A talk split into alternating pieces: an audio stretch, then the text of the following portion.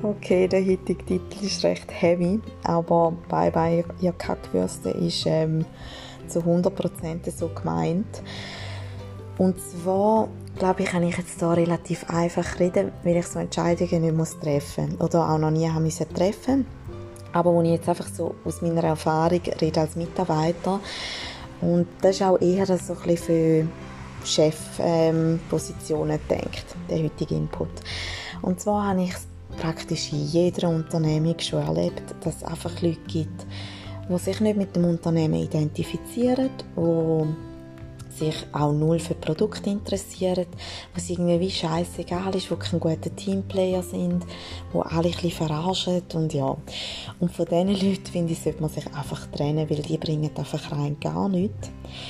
Ähm, ja, am Anfang habe ich zuerst so ein bisschen wirklich persönliche Geschichten von mir rausholen. Aber ich habe mal gedacht, ah, lieber nicht, who knows, wer da zulässt. Nein, aber ich habe einfach wirklich in der Vergangenheit gemerkt, dass so Leute ein Team mega zerstören können.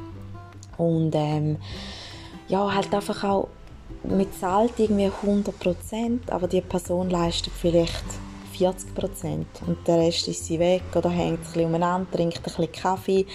Ja, also in kleinen Unternehmungen, so in diesen KMUs, die ich bis jetzt geschafft habe, die wirklich klein sind, zwei bis fünf mehr vielleicht, oder ja, vielleicht später auch bei Eyebrows bis 20 Leute, da haben wir wirklich immer Leute gehabt, die alle abliefern. Aber sobald es grösser wird, finde ich es mega schwierig. Ich glaube, über das habe ich auch schon Erfolg mal gemacht. Aber ich finde es einfach verdammt wichtig, dass man als Chef einmal ein bisschen aufräumt, weil unter Umständen vergrault man so vielleicht einfach Leute wegen einer Person, die mega gut wären und eigentlich voll Freude haben, um bei dir zu arbeiten. Und ja, darum finde ich, Bye Bye ihr Kackwürste sollte man sich ein bisschen zu Herzen nehmen. Schlussendlich denke ich immer bei mir, wenn ich ein Unternehmen hätte, ich will auch noch Leute, die bei mir arbeiten die es voll geil finden und wo man einfach eine geile Zeit auch hat und ja, wo Arbeiten einfach auch Spaß macht. Und ähm, ja, darum finde ich das mega wichtig. Vielleicht, ich nehme jetzt nicht an, dass so viele Chefs hat, die da zulassen, sondern vielleicht eher einfach Mitarbeiter.